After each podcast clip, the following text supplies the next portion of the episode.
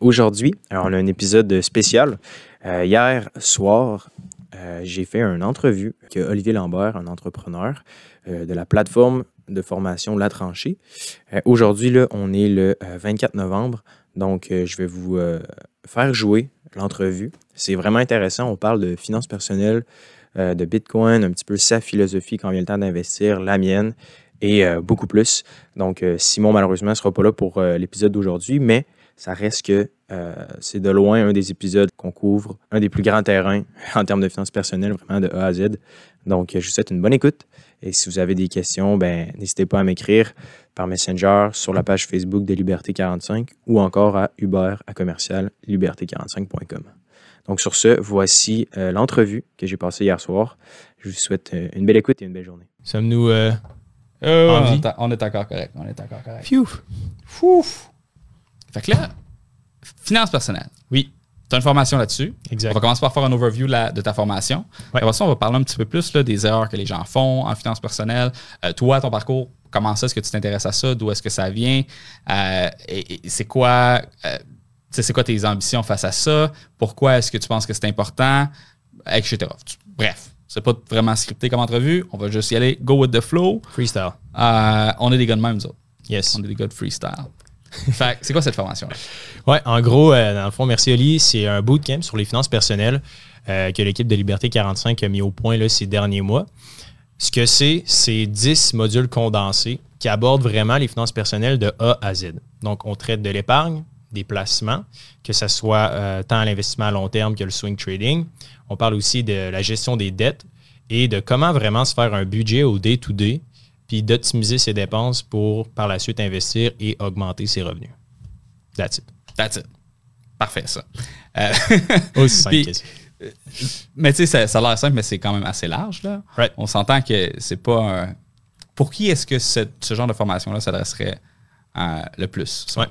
Euh, on a eu la question à quelques reprises d'ailleurs. Euh, dans le fond, c'est ça pour les gens qui ne connaissent pas la Liberté 45. Nous, on a une newsletter de presque 4 ou 5 000 personnes euh, qui sort à tous les dimanches. Puis, euh, dans le fond, nous, on fait des recherches, des analyses, tant au niveau de l'investissement que de l'épargne et euh, des placements, puis des side pour répondre à ta question, à qui est-ce que le bootcamp pourrait s'adresser? C'est sûr que les gens qui font déjà de l'investissement actif en bourse, c'est peut-être trop avancé pour eux. Tu sais, si, admettons, tu es déjà un swing trader ou tu investis depuis longtemps, peut-être que c'est pas nécessairement fait pour toi, mais pour les gens qui voudraient prendre en main leurs finances, puis prendre en main leur futur, de réduire leurs dépenses, puis d'enfin faire leur premier placement de façon totalement autonome, sans intermédiaire, ben le bootcamp, il été fait pour ça. Tu moi, en entrant dans ma vie d'adulte, c'est vraiment le genre de formation que j'aurais aimé avoir. Malheureusement, au Québec, euh, au secondaire, au cégep, c'est pas un cours qui est obligatoire, les finances personnelles. Puis il y a comme un, un knowledge base qui n'est pas nécessairement là en ce moment. Évidemment, ces dernières années, il y a des nouveaux programmes, puis le, le système commence à changer pour le meilleur. Mais ça reste que, tu sais, comme, il y a comme un gap de genre ces 20-30 dernières années-là, qu'il y a plein d'adultes qui ont juste aucune base en finance. Puis nous, c'est un petit peu ce qu'on a essayé d'instaurer avec le bootcamp. Puis euh, déjà depuis le lancement, là, il y a plusieurs personnes, déjà des dizaines d'inscrits. Puis tu sais, on, on collecte beaucoup de feedback. Puis c'est le fun de voir que ça porte vraiment fruit puis que c'est vraiment utile. Ouais, moi, je trouve ça drôle à cause que je te dis comment dépenser moins. Ça a l'air con, dit de même, mais moi, euh, aussitôt que j'ai commencé à investir, j'ai commencé à moins dépenser. À vous, hein? Parce que si tu n'investis pas, qu'est-ce que tu as à faire avec ton argent? C'est quoi, elle est dans ton compte, puis elle, est là, puis elle fait rien, tu sais? Hmm. Fait que t'as comme pas de... Tu sais pas... T'as pas d'autres scénarios de à quoi ton argent pourrait servir. Peut-être que quand tu es entrepreneur, tu t'en sers pour investir dans ta business, puis c'est correct. Euh, puis il y a beaucoup de gens que, qui, qui sont sur le live, probablement, qui ont déjà des entreprises. Euh, sauf que, tu sais, le but de ton entreprise, c'est de générer des profits. Mais qu'est-ce que tu fais avec ces profits-là, autre que les réinvestir dans ton entreprise? Right, right. Euh, Puis moi, c'est. Euh, à travers les dernières années, j'ai commencé à moins réinvestir justement cet argent dans mon entreprise, puis à plus optimiser ma business pour générer des profits, pour ensuite être capable d'investir ces profits-là pour me faire des revenus euh, de dividendes ou tout simplement investir dans des growth stocks ou encore maximiser mon CELI, maximiser mon REER. Et puis là, il y a plein de choses que, à quoi je pensais pas avant, tu sais, comme tu sais, m'acheter ma première maison, euh, tu sais, comme. C'est ça, je vais m'acheter une maison. Ils sont tellement chers qu'il faut Spoiler. absolument que tu sais. euh, mais mais c'est ça, puis, puis t'as raison, tu sais, ça paraît des fois un peu absurde, puis se dire, tu sais, bon, déjà là, l'argent, c'est un problème de discorde en général. Là, quand, quand souvent on parle d'argent dans un souper de famille ou whatever, les gens ont beaucoup de réactions. Puis le concept de réduire ses dépenses, souvent, il y a des gens qui vont catégoriser ça dans bon, OK, t'es un gratte-scène ou faut que tu te serres la ceinture pour t'enrichir, mais c'est surtout Simon, là, honnêtement, le, cofondateur euh, avec moi, dans le fond, du, bootcamp. Euh, il n'est pas là aujourd'hui, il est à Montréal, nous, on est à Québec, mais en gros, lui, il a passé vraiment d'endetté à, millionnaire. C'est littéralement de, ses 20s à ses 30s. Puis ce qu'il m'expliquait, c'est que lui, les dettes qu'il a accumulées au fil des années, c'était pas nécessairement un, gros dépenseur, mais le rythme de la vie va tellement vite que c'est facile de perdre le cap. Surtout à Montréal. Right, exact. Surtout à Montréal. Puis, puis ce qui m'a fait comprendre, c'est que lui aussi, il a plusieurs business. Puis au bout du compte, les placements qu'il fait, par exemple, le CELI, tu veux vraiment optimiser ça puis le maximiser à 70 000. C'est vraiment, le, le CELI, c'est le véhicule financier le plus intéressant. C'est une belle enveloppe où ce que tu veux vraiment, dès le départ, maximiser tes actifs dans celui-là, puis après ça, tu vas te diversifier dans des REER, etc., etc. Mais pour faire une histoire courte, puis pour répondre à ta question, comment qu'on fait actually pour vraiment réduire ses dépenses, mais ben, nous, on a développé des outils interactifs dans le bootcamp. Puis ces outils-là, quand tu y penses, tout le monde se dit Ouais, t'as qu'à te faire un budget. Mais il y a souvent quelqu'un qui te donne un outil dans tes mains puis qui te guide pas à pas, genre comment je le fais. Puis moi, dans, dans cette section-là, je vais juste chercher mon rapport, mon relevé de carte de crédit, je le mets direct dans Google Sheets, puis après ça, transaction par transaction, je le suis avec les personnes qui, sont dans le bootcamp. Je fais juste le mettre dans le tableau, dans le calculateur automatique. Puis c'est comme ça qu'on optimise ça. C'est comme. C'est vraiment difficile de se dire il faut se faire un budget. Ça prend vraiment une grosse, grosse, grosse discipline. Puis je pense que la friction est quand même élevée, passer de 0 à 1. Mais après ça, c'est le fun de voir que, OK, nice, j'ai 50% d'épargne ce mois-ci. Pourquoi pas essayer de kicker ça in à 55-60? C'est déjà comme fucking immense. Genre, le taux d'épargne moyen des Canadiens en 2019-2020 est de genre 1 fait comme si tu fais 10, déjà là, t'es comme vraiment good. je là à cause que euh, je parlais récemment avec David Grégoire, mais récemment. Ben, en Italie. Oui, il en Italie, là, on a fait un Facebook Live euh, pas long. Puis avant qu'il parte à son Facebook Live, il m'avait parlé justement de, sa découverte qui était la création de budget. Je suis pas un gars qui budgète dans la vie. Right. Je, sais, c'est pas mon Mais, mais je comprends tellement. David est tellement passionné des budgets. Puis avant, non, c'était pas quelqu'un qui faisait des budgets non plus. Là. Mm-hmm. Pour ceux qui connaissent David Grégoire, euh, c'est le gars qui avait la grosse maison, euh, sa blonde, la maison qui travaille pas, avec ses quatre enfants, ses trois chars, son spa, sa piscine, euh, son chalet. Euh, c'est celui à 500 pièces, c'est celui à 5000 pièces, puis tout le kit là, ok? Euh, puis là, il, a commencé vraiment avec récemment avec son entreprise sous-titreur. Euh, il y a un de ses amis qui, est, c'est un mordu de budget. Il l'a rencontré, il s'est mis à lui parler de budget, puis là, ça l'a mm-hmm. converti. Puis à chaque fois qu'il me voit, il faut absolument qu'il me dise comme Ali, il faut vraiment que tu te fasses un budget, c'est important. puis là, moi, je suis comme OK, mais tu sais, euh, c'est ça. Moi, peut-être que je serais la bonne clientèle pour ta formation finalement. Mais, mais pour vrai, c'est ça, tu sais. Puis il y a vraiment comme une espèce de dogme entourant les finances personnelles. Et ça a l'air plate. une des raisons pourquoi j'ai un, polo Bitcoin en ce moment, c'est que je veux un peu briser le moule, genre, du contexte des finances personnelles. Souvent, mettons, les gens qui font des budgets ou des trucs comme ça, malheureusement, déjà sont comme catégorisés comme bon, des, des, frugalistes qui vivent genre une vie vraiment minimaliste, zéro déchet, etc. etc. Mais je pense qu'au contraire, le, le fait d'avoir moins de dépenses, de moins de trucs, tu es plus libre penseur, tu as plus de choix de dire juste non. Puis quand il y a comme une correction ou un crash, ben là, c'est comme tu es la personne la mieux positionnée pour investir massivement au bon moment. Mm. Au lieu de vivre paycheck to paycheck, puis genre d'essayer de gratter quelques dollars pour acheter quelques actions au compte-goutte je trouve ça intéressant de faire un budget. C'est comme fondamental. ouais, c'est.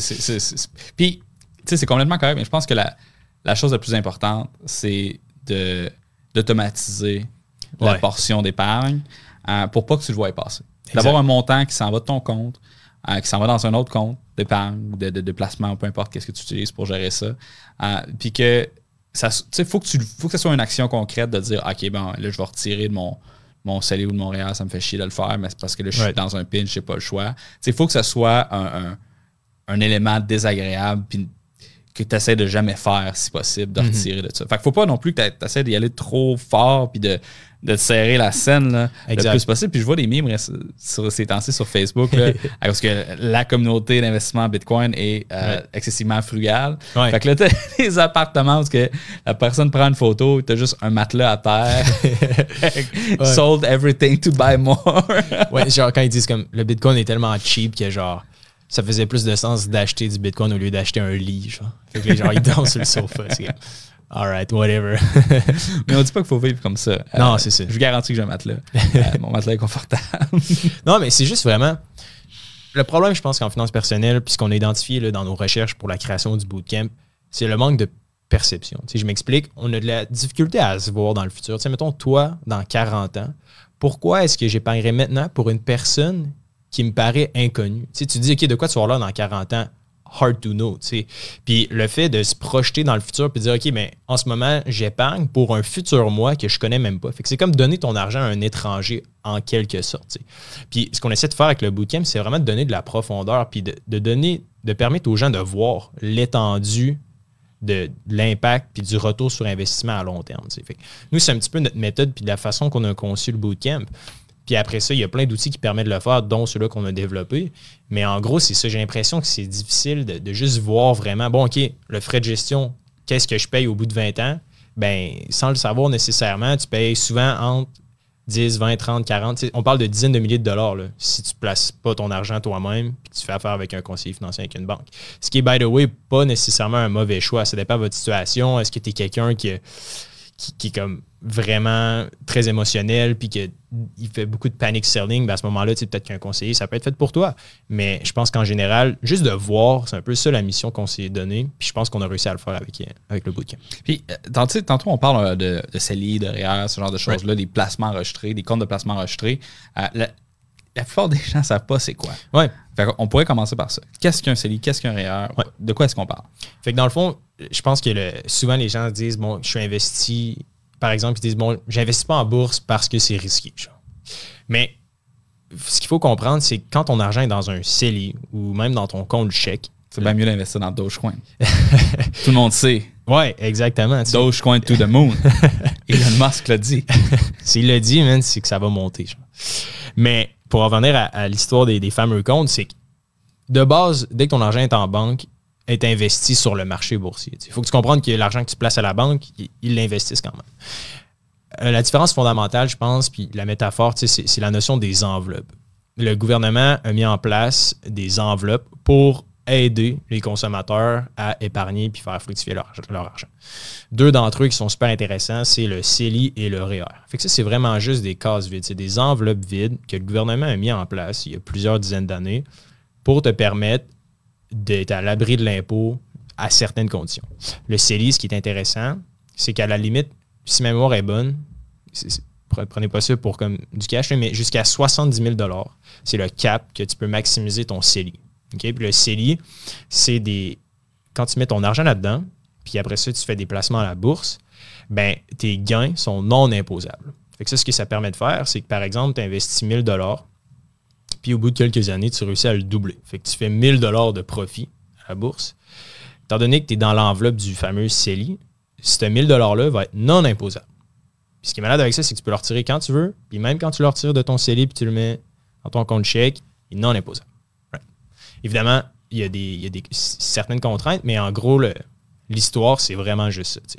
Le REER, la différence, c'est pour le long terme, dans le sens que ce que tu fais à l'intérieur, pendant que tu le fais le fructifier, il est non imposable. Fait que les gains que tu accumules, il est non imposable. Mais là, quand tu le retires, les montants que tu retires sont imposables. Fait que ce que ça permet de faire, c'est de un, t'enrichir.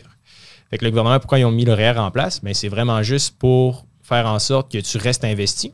Fait qu'évidemment, tu vas t'enrichir, tu vas moins dépenser. Puis après ça, quand tu vas retirer ton argent, fait que là, c'est là, par exemple, que les courbes lafrenières rentrent en ligne de compte. Puis, tu sais, les fameuses stratégies de, de retraite où ce que, tu vas enlever comme juste 4% de ton REER jusqu'à la fin de tes jours. Bien, ça, faites affaire avec un planificateur financier ou un professionnel, il va vous expliquer en détail c'est quoi. Mais en gros, c'est juste de faire plus avec votre argent de façon simple et efficace. Payez moins d'impôts. Exact. ça, c'est le bout que j'aime Ouais. le plus. Mais c'est un, insti- c'est un bel incitatif, je pense. C'est vraiment un bel outil que le gouvernement a mis en place. Puis ça, c'est sans parler du REEE, ce qui est, by the way, comme le Saint Graal. Je pense, tu sais, oui, c'est connu, mais pas tant que ça. je Quand- sais même pas c'est quoi. Ouais, mais dans le fond, quand tu as un enfant, euh, le REE, ce qui est cool, c'est que comme un CELI ou comme le REER, c'est une enveloppe. Et ce que ça va te permettre de faire, c'est que le gouvernement va rajouter on top de tes, de tes investissements un 20 à 30 genre, environ. Là. Fait que, mettons, tu, fais, tu mets 1000 eux, ils vont coter genre 200 pièces dedans. genre. Puis il y a des limites, il y a des barèmes, etc. Mais en général, c'est que le gouvernement va comme bonifier tes gains puis ce que tu places dans le REE. Puis dans le fond, tu peux le décaisser quand euh, ton enfant finit l'école. Puis cet argent-là va à l'enfant. Mais c'est vraiment immense. Vous irez voir, euh, tapez REE euh, sur le web. Allez sur le site web de l'autorité des marchés financiers. Il y a un bel article à ce sujet-là sur l'autorité des marchés financiers. Puis il en parle du REE, puis tous les détails. Mais en gros, c'est juste magnifique. C'est comme, tu as un enfant, right? Tu veux lui donner un bel héritage de, ton vivant. Ben, investir dans un REE, là, ça n'a juste aucun sens, les retours sur investissement. C'est quoi la. euh, dans le fond, j'imagine que c'est dans un. Tu peux pas investir cet argent-là n'importe où. Ouais, dans le fond, c'est ça qui est cool avec Questrade, par exemple, qui est la plateforme de, de bourse avec laquelle on, on, euh, on traite le sujet dans le bootcamp. Simon, il fait vraiment un, un, euh, un chapitre complet là-dessus. Lui, dans le fond, il trade dans son REE de sa fille en ce moment. Fait qu'il investit dans des FNB, des trucs comme ça. Il va même un peu plus risquer parce que c'est- pour 10-20 ans. Tu sais, sa fille, elle a 3 ans en ce moment. Puis euh, ce qui est magique, fait que lui, dans son, son compte Questrade, il a son compte chèque, il a son CELI, il a son REER, puis il a son REE. Puis genre tout de là. Puis euh, c'est ça. Fait que ce qu'on aime de Questrade, puis pourquoi c'est vraiment la plateforme que moi puis lui, on, on utilise, puis toute l'équipe de Liberté 45, c'est que ça te permet de, oui, comme commencer. Fait que, si tu veux commencer juste avec un CELI, avec un petit montant, ça se fait très bien, les frais sont minimes. Mais après ça, si tu veux build on it puis rajouter comme des couches de complexité, euh, faire du option trading, etc., etc., REE, E, whatever, euh, ça te permet de le faire aussi. hein. Ouais. Euh, je veux juste préciser un peu que. parce que tu sais, j'ai fait un infolette, puis là, moi, j'ai parlé de Wealth Simple. Je veux juste Ouais, ouais. expliquer pourquoi est-ce que moi, je prends cette plateforme-là. Je prends cette plateforme-là parce que tu n'as pas toute la complexité qu'il y a Mhm. avec Questrade. Euh, il y a comme une partie de l'investissement, ça, ça serait plus avec Simon qu'il faudrait que j'en parle, là, puis on pourrait avoir une grosse conversation là-dessus. Moi, je suis pas, euh, je suis pas bon. Je suis bon pour piquer les compagnies, mais je suis pas bon pour, pour faire de l'analyse technique, pour regarder des diagrammes, pour. euh, euh, fait que moins qu'il y en a, plus que je suis content parce que moins que je peux être chaud un soir puis essayer quelque chose de nouveau, tu sais. à ne pas faire à la maison. à ne pas faire à la maison. Euh, fait que, définitivement, Questrade est beaucoup plus complet que Wealth Simple. Puis je vais juste, pendant que je suis sur le sujet, c'est important que je, je fasse un gros bémol sur Wealth Simple. Tous les usagers qui sont sur Wealth Simple, n'achetez pas de crypto avec Wealth Simple. La Ouais. raison étant que tu ne peux pas retirer ta crypto dans un portefeuille de crypto, tu es obligé de la liquider en dollars puis la retirer dans ton compte en banque. Fait que si tu as des bitcoins, tu peux pas l'envoyer sur une clé privée. Euh, si tu as du Ethereum, tu peux pas le mettre dans ton MetaMask puis t'acheter des NFT, euh, ce qui est l'usage le plus sublime de Ethereum, en plus de payer une fortune en gaz. Bref, on n'en parlera pas. Right. Euh, OK.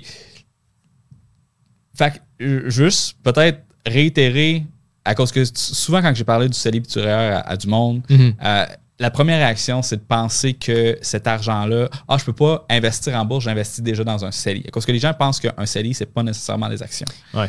Euh, puis ça, c'est la première méconception euh, que les gens ont à cause qu'ils vont investir à travers un conseiller financier. Le conseiller, il va avoir un package euh, qui est comme une espèce de fonds dans lequel il y a des fameux frais de gestion. On pourrait, Right, right. on pourrait parler de ces fameux frais-là. Ouais, Euh, mais grosso modo, quand tu es un conseiller financier, tu travailles pour une compagnie.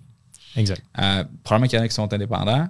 Je ne sais pas exactement comment ça Ouais. fonctionne. Il y a des conseillers financiers indépendants, puis il y a des conseillers financiers affiliés à des banques. Bon. Et puis, euh, ces conseillers-là, lorsqu'ils sont affiliés à des banques, euh, corrige-moi si je me trompe, j'imagine qu'ils ont des commissions sur les fonds qu'ils réfèrent à leurs clients. Ouais, mais dans le fond, juste, je vais mettre, avant de faire un aparté dans l'apartheid, c'est vraiment juste que les conseillers financiers, parenthèse dans la parenthèse, les conseillers financiers, euh, je pense que, c'est pas nécessairement une bonne ou une mauvaise chose de faire affaire avec des conseillers financiers. C'est juste d'être conscient. Moi, je veux Il faut pas- savoir c'est quoi les, les- les intérêts de chaque personne. Mais comment ça. marche. Exactement. C'est comme en, en général, peu importe, tu veux travailler avec quelqu'un, ça, ça sort dans le contexte des finances. Il faut que tu comprennes toi qui es l'autre bord de la table, c'est quoi tes incitatifs à me discuter ou à faire des services pour toi. Puis je pense qu'en finance, le problème, c'est qu'il y a comme un niveau de complexité qui a été créé au fil des années par des campagnes marketing ou un lexique quelconque. Les gens ne sont pas conscients que 2% de frais de gestion, tu te dis, ben non, c'est rien, right? Mais un 2% de frais de gestion sur 20 ans, c'est des dizaines de milliers de dollars, littéralement. Tu j'ai malheureusement, on ne peut pas publier de, charte en ce moment là, pendant le live, mais euh, c'est juste immense. Le, principe de l'intérêt composé, qui est ton investissement que tu mets année après année après année, je pense que d'investir 5000 dollars par année pendant 20 ans, avec un frais de gestion de 2% si toi, tu investis ton argent de façon autonome, genre dans un FNB, qui est comme une collection d'actions, versus moi qui fais affaire avec un conseiller financier, la différence entre toi et moi, de 5 000 par année pendant 20 ans et de 80 000 Puis là, ça, c'est approximatif. Là, vous irez faire les calculs. Mais je me rappelle de mémoire, c'est environ 80 000 La différence entre toi qui investis toi-même dans un FNB qui te prend à peu près une demi-heure par année à gérer, genre, gros max. Puis moi qui fais affaire avec un conseiller financier, 80 000 de différence pour les mêmes montants investis. Puis, juste pour revenir un peu, là, parce que le conseiller financier, qu'est-ce qu'il achète? C'est souvent des FNB aussi. Mais dans le fond, euh, il y a différents types de différents niveaux. Tu as la gestion, euh, la, gestion active versus la gestion passive. La gestion active, c'est vraiment des conseillers financiers ou des, vraiment des gens qui vont essayer d'acheter des actions puis de battre des fonds indiciels. Fait que par exemple, euh, il y en a qui vont essayer de suivre le SP 500 puis ils vont se dire, all right, le SP 500, il fait à peu près 12% par année de rendement. Moi, je vais vraiment essayer de battre cet indice-là. Fait que toi, tu payes vraiment le gestionnaire de portefeuille pour qu'il achète des actions, qu'il fasse des stratégies pour battre le rendement de l'indice. Puis s'il bat, ben pourquoi pas payer, right? Parce que sinon, euh, ça, ferait du sens. Mais le problème en général de faire affaire avec les banques, puis comme les, trucs qu'on voit à la télévision, euh, c'est qu'eux sont pris dans des, dans des, dans des billets, puis dans des certains des portefeuilles euh, fixes, sont, comme pris dans des produits financiers qu'eux-mêmes ont développés. ce qui arrive, c'est que si, mettons, eux, euh, ils font que des investissements au Canada ou que des investissements au Québec, ben, tu n'es pas exposé nécessairement au marché américain et vice-versa. Puis le fameux frais de gestion de 2% c'est que tu payes pas vraiment pour une personne qui te fait une gestion active, mais c'est parce que tu payes pour le logo, tu payes pour les briques, tu payes pour toutes les banques, tu payes pour toutes les heures de tous les milliers d'employés qui ont, right? Versus un conseiller financier indépendant, ce qui est intéressant, c'est que oui, tu as un frais de gestion qui est à peu près la même affaire, mais sauf que lui, il n'est pas nécessairement fixé à des produits associés à la banque. Il peut aller cherry pick ce qu'il veut. Il peut aller chercher un fonds, un portefeuille, euh, genre chez Fidelity, Investment ou le fonds dynamique, qui sont des fonds américains super performants, super intéressants.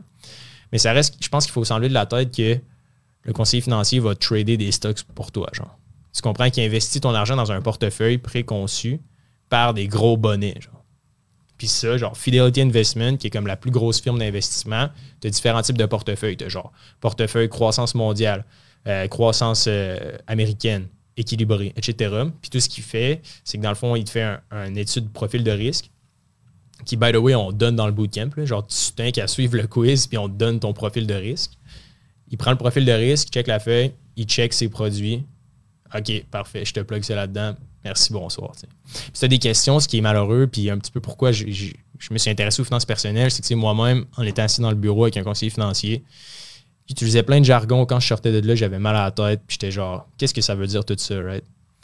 Puis quand j'ai commencé à, devenir passionné sur le sujet, puis de passer de zéro en un, je me suis rendu compte que c'est vraiment juste l'utilisation des mots.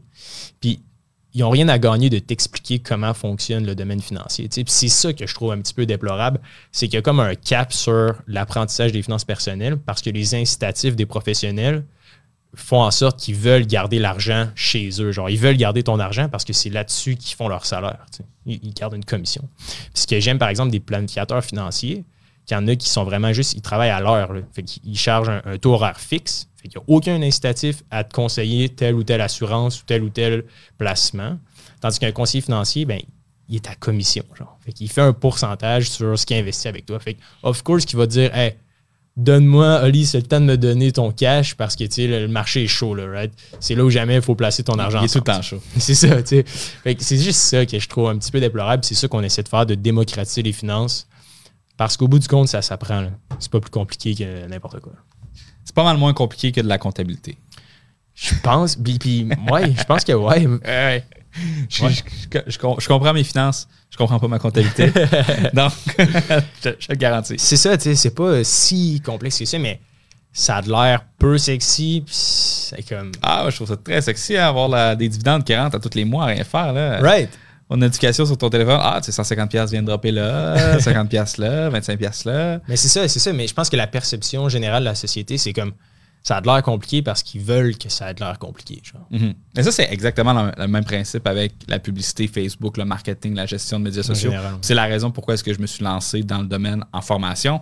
Parce que j'étais écœuré de voir des gens se faire bullshiter dans des pitchs pour les fameuses bonnes pratiques qui, au final, on s'en calisse. Si ta stratégie puis ton message est bon, c'est pas le fait d'optimiser ta fréquence de publication à la minute près qui va avoir un impact. Et si tu n'as pas un budget publicitaire ou une audience immense, tu sais, pas déjà 100 000 personnes sur, qui te suivent sur ta page Facebook puis Instagram, probablement que de payer un salaire dédié à gérer ça de façon la plus tête possible est mo- beaucoup moins rentable que juste prendre cet argent-là puis de l'investir à gauche puis à droite en pub. Même si tu fais mal ça, ton retour sur investissement va être plus haut que le salaire de la personne. tu sais. Right. Fait que moi, le jargon puis la complexification de tout ça, c'est ce qui m'a forcé un peu à me dire là, il faut que quelqu'un dise des vraies choses.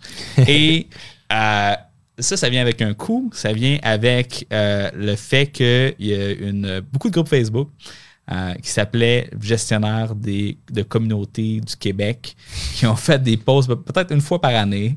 euh, pour euh, dire à quel point que j'étais de la merde, puis que- qu'ils m'haïssaient, puis que euh, je salue tous les gens, d'ailleurs, qui, qui ont probablement, qui écoutent ça maintenant, puis que- qui ont participé à ces shit posts-là.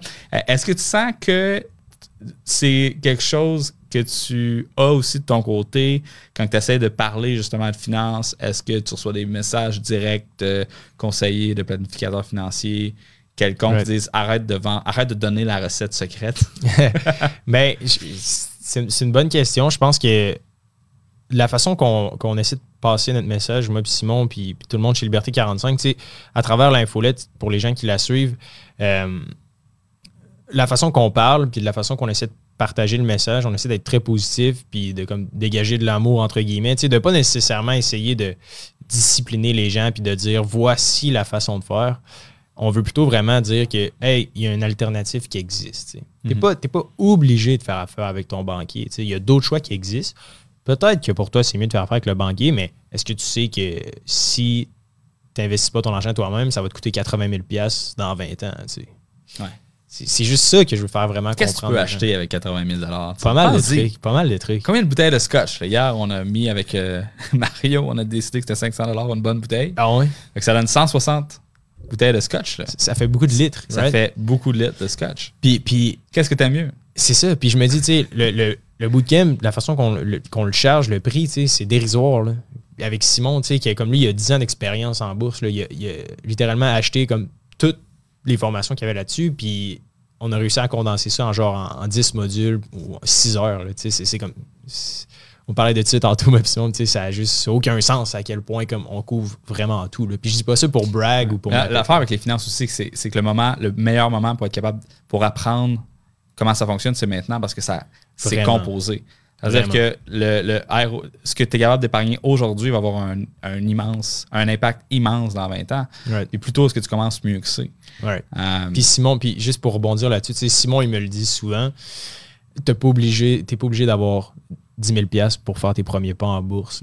Il, il s'agit d'avoir 100, 500 000, whatever it is, de prendre, tu sais, il y a- un bon vieux proverbe qui est, tu sais, c'est euh, c'est quoi, c'est euh, les chaînes de l'habitude sont trop, sont, c'est quoi déjà, c'est genre les chaînes de l'habitude sont trop légères pour être senties juste à temps qu'elles ne soient trop lourdes pour être brisées.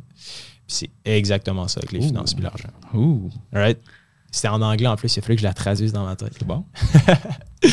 Mais c'est ça, tu sais, Simon le dit très bien, commencer live, que ce soit 50$ piastres par semaine que tu places de façon autonome, c'est la meilleure façon de genre pas t'endetter puis de t'enrichir rapidement. Puis c'est addictif. Vraiment. C'est sûr que si tu mets, euh, si tu fais juste prendre un fonds, le placement, c'est boring un peu. Mais, mais Ah. même là, même là. C'est moins addictif, mais moi, je suis un gars qui est un peu intense là, dans Right, mais, mais le cowboy. Là. non, non, je sais. C'est le fun. C'est ça, peut-être t'as, un profil de risque qui est quand même élevé dans le sens que tu sais, ta carrière en général, tu sais, de construire tous ces projets-là, de construire toutes les infrastructures qui est la tranchée, les bunkers, etc., qui est d'ailleurs ce dans quoi on filme aujourd'hui. yeah. Euh, tu veux, veux pas ton profil de risque, je le considérais comme plus comme élevé, right? Que- comme les gens, les gens, euh, le- le- la grande majorité de la population. Puis, mais tu sais, je reçois des, des messages de Hey, j'ai investi dans un FNB comme super normal, avec, mettons, VFV, qui est euh, un indice qui reproduit les 500 meilleures entreprises américaines. Puis il dit Tu sais, j'ai placé euh, 1000 pièces puis j'ai déjà fait comme 100 dollars pour lui un 10% de rendement. Puis il capote, là, il est genre Hey, je peux faire de l'argent avec de l'argent, tu sais, right? Puis moi, j'essaie toujours de me ramener au premier jour de mes premiers rendements que j'ai fait en bourse. Puis c'est vraiment cette, cette- ce feeling-là que Le je premier veux 100 distribuer. piastres, c'est tellement le fun. Là. Mais c'est ça, c'est fou, tu sais, t'es comme, OK, j'ai vraiment absolument rien fait pour ce 100 Exact. piastres là, tu sais. Exact. Fait que, euh, ouais, je trouve que c'est magique, puis j'aime vraiment ça, là. Puis c'est fou là, parce que tu sais, cette année, le S&P a fait, je pense, 35% de rendement. Ouais, c'est fou. Ah, fait que si tu avais mis 1000 tu as fait 350 à rien faire chez vous. C'est Ouais. sûr que tout un risque parce que tu l'as pas vendu, puis ça pourrait descendre, tu sais, c'est un gain non, comme non réalisé. Mhm. Ah, mais quand même, peut-être que tu as des dividendes là-dedans aussi que tu as reçus. Les dividendes, c'est 100 du gravy. Right. Fait même, Ouais. même si tu n'es pas un, un- un- un crypto YOLO à Shiba Inu Dogecoin, Comme toi. à- je suis plus Bitcoin. Je suis risqué, mais pas si risqué que ça. Non, c'est ça, quand même, on, on va se calmer, là. Mais, euh, mais tu sais, c'est correct aussi de gambler. C'est juste que faut comprendre que c'est pas à cause que c'est pas à cause que ça a l'air d'être un placement d'investissement, entre guillemets, ou que ça t'est vendu comme un placement d'investissement que c'est un placement d'investissement. là. Il y a beaucoup de meme coins puis les meme stocks. là. J'avais fait un Facebook Live sur euh, AMC, euh, GameStop et BlackBerry puis Nokia la- l'année passée. Puis j'ai perdu 3000 3500 pièces, je pense, dans ces stocks-là. Euh, mais tu sais, je le voyais comme du gambling. Puis moi, c'était Ouais. un budget de gambling. Comme si j'allais au casino. Exactement comme si j'allais au casino, en Mhm, fait. là. mhm. Mais c'est c'est le danger de la bourse dans le sens qui était ce qu'on enseigne euh, vers la fin du bootcamp avec Simon, il en parle beaucoup du swing trading, de genre, OK, j'achète une action puis j'essaie de la, de la vendre dans, dans quelques mois, quelques jours. Mais ça reste que c'est dangereux dans le sens que la bourse, ça peut devenir addictif. Puis des fois, la ligne est mince entre genre, OK, est-ce que c'est vraiment un jeu de casino ou pas? Fait que ce que j'aime avec les FNB ou les collections d'actions, c'est vraiment du, du gambling contrôlé dans le sens que tu vises sur la tête de peloton, les meilleurs 500 cyclistes au Tour de France. Fait moi, moi, je dirais même, c'est même pas du gambling, là, rendu là. C'est, ça. à acheter un FNB, c'est pas du gambling. Puis quand que je parle de l'investissement boursier, il y a beaucoup de gens qui me disent Ah non, mais tu sais, c'est trop risqué pour moi. Moi, je je suis Ouais. pas un gambler. Right. J'aime pas ça le gambling. Comme si investir dans une ré- compagnie réelle, que tu t'en vas sur leur site web, c'est comme cette compagnie-là est sick, j'aime leurs produits, j'aime qu'est-ce qu'ils font. Ils viennent de closer une ronde de financement. Tu as été sur Yahoo Finance, tu check leur balance sheet. OK, ils sont pas surendettés, ils ont un bon, ils font des profits. Christy, mets ton argent dedans. Je veux dire, si tu juges que la compagnie est sa coche, puis tu veux la supporter, deviens un actionnaire. Moi, c'est un peu de cette façon-là que je la vois. Où ce que tu- tu- c'est pas, pas du gambling, c'est de l'investissement. Exact. Mais tu as différents types d'investisseurs où il y en a que justement, eux, ce qu'ils aiment, c'est le swing trading, acheter pour vendre, Mhm. utiliser du leverage, de counteracter avec des options, puis des stratégies super compliquées. Moi, ça me dit rien, tout ça. Mhm, mhm. Tu es capable d'avoir un excellent rendement juste en trouvant des compagnies que t'aimes, en investissement dedans. Puis si ça, toi, tu te dis, j'ai pas la base des affaires, je suis pas capable de trouver une bonne compagnie d'une mauvaise compagnie, puis t'as pas la prétention de penser que tu es capable de, de, lire le marché, puis tu te dis, c'est trop compliqué pour. Fais juste prendre un FNB, Ouais. puis aie une petite diversification dans, dans les types de FNB que tu prends. Par exemple, 4-5, Mhm. ce qui vont être recommandés dans la formation. Je suis convaincu, mais je connais pas beaucoup le FNB. Mais, euh, mais tu sais, tout ça pour dire qu'il y a différents types de profils. Vraiment. Puis, parlant du risque, tantôt, tu as dit, t'as- tout le monde a des différents profils de risque. Ouais. Moi, définitivement, je suis dans la table des investisseurs qui aiment, qui aiment le risque. tu sais. Right. Euh, no money, no candy. Hein, comme on dit. pas de bras, pas de chocolat. Mais euh, sur le risque de façon générale, je sais pas ce que tu vas en penser de ça. Mhm. Moi, j'aime ça parce que je balance un paquet de trucs qui pourraient probablement me mettre dans, dans, dans, dans le trouble avec l'AMF si jamais j'étais. Not financial advice. exact, c'est ça. Avant qu'on se fasse poursuivre. genre. Euh, personnellement, je pense que la plupart des gens, tous ceux qui sont en bas de 30 ans, qui pensent qu'ils ont un profil de risque faible, ont tort. Plus que tu es jeune, plus que ton risque ta tolérance au risque devrait être élevée. Puis je pense que la plupart des gens ont trop peur du risque, puis c'est que ça joue contre eux autres, puis ça les pénalise à long terme. Right. Je suis d'accord, je suis pas d'accord, dans le sens que ça, je trouve que c'est un bel enjeu, tu sais, le risque. C'est quoi vraiment le risque, right? C'est le risque de perdre maintenant ou c'est le risque de perdre dans 20 ans? tu sais? Puis c'est un peu la, perception que j'ai du risque. On a de la difficulté, ça revient au point précédent que j'ai abordé, mais ça revient à la difficulté de, de se voir à travers le temps. On a de la misère à se dire, bon, dans 20 ans, je suis qui, je suis quoi, pourquoi je donnerais cet argent-là à cette personne inconnue. Mais par exemple, prenons l'inflation actuellement, c'est bon, qui est autour de 6% Si tu ne places pas ton argent, là, ton pouvoir d'achat, littéralement, brûle. Genre. C'est comme 6 là, puis ça va probablement aller en augmentant. C'est c'est super élevé. là. 6% pour un an, si après ça c'est zéro, c'est pas super. Mais Right. si c'est 6% par-dessus 6% par-dessus 6% année après année, ça prend quoi? Ça prend 7 ans pour que ça divise en deux? Ouais. C'est ça. C'est vraiment immense avec le, le phénomène de l'intérêt composé. Puis la façon que j'essaie d'aborder le risque, c'est c'est quoi ta fenêtre de temps, comme tu l'as dit? Évidemment, quand tu es jeune, les, les placements que tu veux faire, ultimement, c'est pas pour t'acheter un char à- dans 5 ans. C'est vraiment juste pour te faire une fondation pour 20, 30 ans. Puis je sais que ça paraît comme aberrant pour certains de genre, OK, pourquoi j'investirais pour dans 20 ans? Who cares? Right? Mais juste le. Tu sais, c'est tellement satisfaisant de savoir que peu importe, tu te dis pas, bon, j'y touche pas tant que ça fait pas 20 ans, mais juste de savoir que tu as quelque chose qui est à toi, qui est en train de fructifier, puis que c'est littéralement une machine à fric. là. Genre, ça génère des profits pour toi. Ça, je pense que les gens sont plus en mesure d'accepter de prendre un risque, entre guillemets, versus que, genre, OK, toi, est-ce que tu aimes ça prendre des risques? Je pense que la majorité des gens n'aiment pas nécessairement ça, prendre des risques. Mais je pense que la façon de le, de le voir, puis la façon de le mesurer, c'est OK, tu sais, dans 20 ans, est-ce que tu veux tout perdre, ou tu veux comme faire un mini sacrifice maintenant pour vraiment gagner beaucoup dans 20 ans? C'est un petit peu la façon que je l'approche. Mais oui, c'est sûr que quand tu es plus jeune, évidemment, tu peux te permettre de prendre plus de risques parce que tu n'as pas d'enfant, tu n'as pas de maison, tu n'as pas d'engagement. Puis après ça, quand tu grandis, puis plus tu as d'engagement, ben là, c'est sûr de faire attention de ne pas tout mettre tes œufs dans le même panier, puis de jouer un petit peu la game de la diversification si pour toi c'est bon. Mais euh, c'est ça, le risque, je trouve que c'est encore une. C'est quand même difficile. C'est comme un peu un intangible, puis c'est un petit peu propre à soi. Fait qu'évidemment, on a des quiz qui te permettent de mesurer selon des, des questions puis un score. Mais euh, voilà. C'est tout ce que j'avais à dire par rapport au risque. C'est correct. T'as quand même Make sense? dit pas mal de choses. C'est des bons conseils. Des bons conseils. Écoutez pas les miens. Les miens sont pas bons. Euh, Ben, mais, en même temps, il y a une partie mais ça prend plus de risques. il y a une partie Mon conseil, c'est YOLO in Mais, mais c'est ça. Puis, dans Tesla. puis je pense que, tu sais, il y a une partie de moi en même temps qui dit euh, let's go aussi, prends des risques parce que c'est tellement à travers l'échec que tu vas apprendre. Mais ça, c'est un- c'est une autre histoire entre guillemets. tu sais.